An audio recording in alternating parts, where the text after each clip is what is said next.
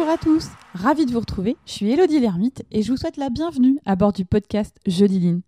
Renforcer sa valeur ajoutée, s'inspirer, mettre des mots simples sur des sujets a priori complexes, bref, apprendre, comprendre pour appliquer, c'est ce que vous trouverez ici chaque semaine.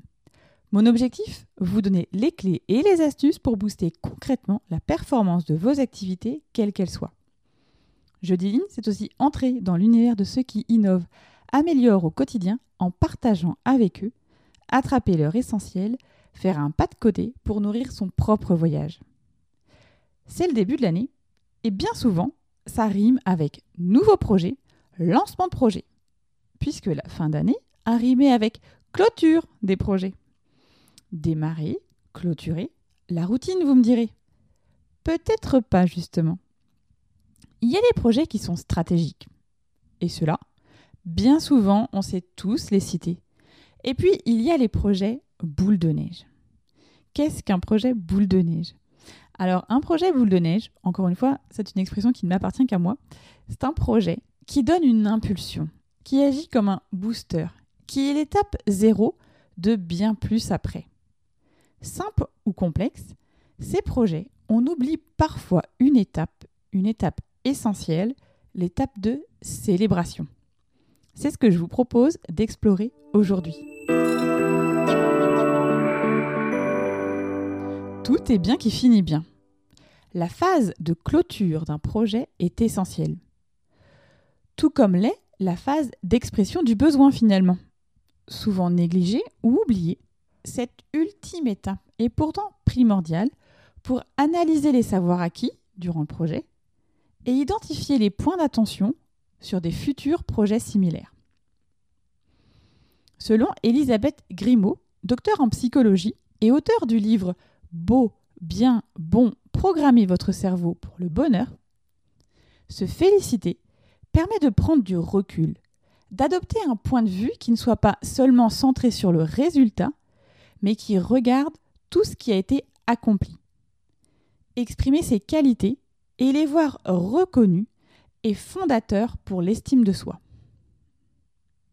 En d'autres termes, féliciter, célébrer un succès est bénéfique pour l'équipe. La clôture représente à la fois la fin du projet, dont les résultats auront été évalués, mais aussi un passage de relais. Passage de relais vers le projet suivant, ou passage de relais vers le retour vers les activités permanentes l'ensemble des éléments produits au cours de la phase de clôture constitueront des ressources précieuses pour la suite. Organiser une réunion de clôture. Ok, mais pour faire quoi? Eh bien d'abord, et tout simplement, reconnaître la contribution de tous les acteurs du projet, les remercier, et aussi passer en revue le projet. Vous pouvez faire un focus sur un axe fort du projet, comme par exemple les apprentissages de chacun des acteurs, le transfert des connaissances, et intégrer des éléments plus classiques aussi, comme évaluer les objectifs atteints ou non, clarifier les points qui peuvent encore être un peu flous, mesurer la satisfaction client, recueillir les analyses et ressentis de chacun afin aussi de clôturer le projet émotionnellement, identifier les solutions ingénieuses qui ont été mises en place et qui pourront être réutilisées par la suite, partager les bonnes pratiques, analyser les erreurs commises pour les comprendre et surtout apprendre de ces dernières pour ne pas les renouveler. Bref, vous voyez, les possibilités de thèmes pour une réunion de clôture d'un projet sont vraiment nombreuses. Une fois cette réunion terminée, il vous reste encore une étape avant d'ajouter le point final à votre projet. C'est la célébration, célébrer sa réalisation.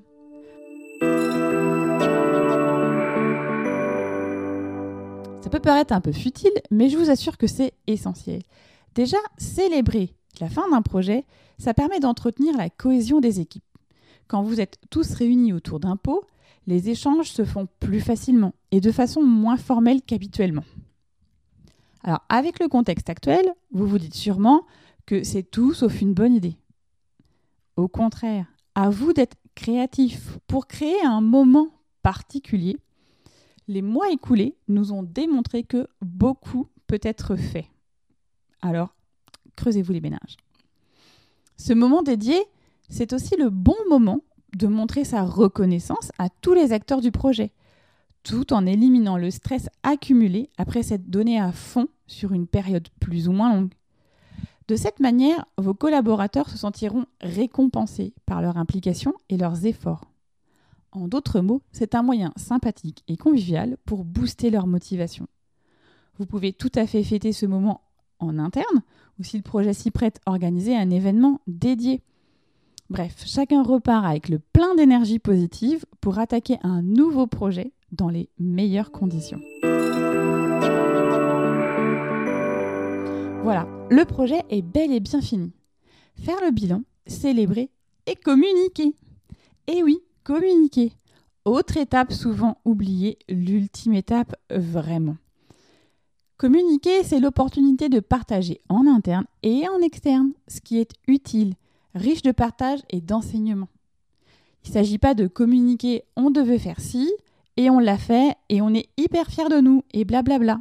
Non, vraiment, je vous encourage vraiment à communiquer sur un plan thématique, comme par exemple un métier, ou un plan fonctionnel avec la méthodologie. Inspirez-vous des leçons en un point, les One Point Listen, qui ont un format standard et reconnaissable donc, et qui vont à l'essentiel avec des schémas ou des photos et qui sont vraiment focusés sur l'essentiel. Quelles sont les innovations techniques ou méthodologiques que vous avez mises en place, les enseignements que vous avez pu en tirer? La clôture du projet, c'est une étape à valeur ajoutée. Alors identifiez-la dès l'étape de rétro-planning du projet. Voilà, terminé pour aujourd'hui. Merci pour votre écoute attentive chaque semaine. Vos mots, vos commentaires me donne envie de me dépasser, de m'ajuster, de continuer à puiser au cœur de tout ce qui s'agite dans notre société. Si vous pensez que cet épisode peut intéresser vos amis ou vos collègues, il vous suffit de cliquer sur Partager. Une fonctionnalité qui se cache dans l'icône avec les trois petits points sur votre application d'écoute. Et s'il vous reste 30 petites secondes là tout de suite maintenant, ce serait top que vous notiez 5 étoiles le podcast et que vous laissiez un commentaire. Ça permettra à ceux qui hésitent de passer le cap et d'écouter le podcast. Ça, vous pouvez le faire sur Apple Podcast et sur Spotify. C'est une nouvelle fonctionnalité qui vient d'arriver. Enfin, si vous souhaitez me contacter, partager une bonne pratique que vous avez mis en place dans votre entreprise ou que vous avez constaté, vous pouvez le faire via LinkedIn ou Instagram. Échanger avec vous est toujours une source d'apprentissage. Me reste à vous donner rendez-vous jeudi prochain. D'ici là, osez dire jeudi Line.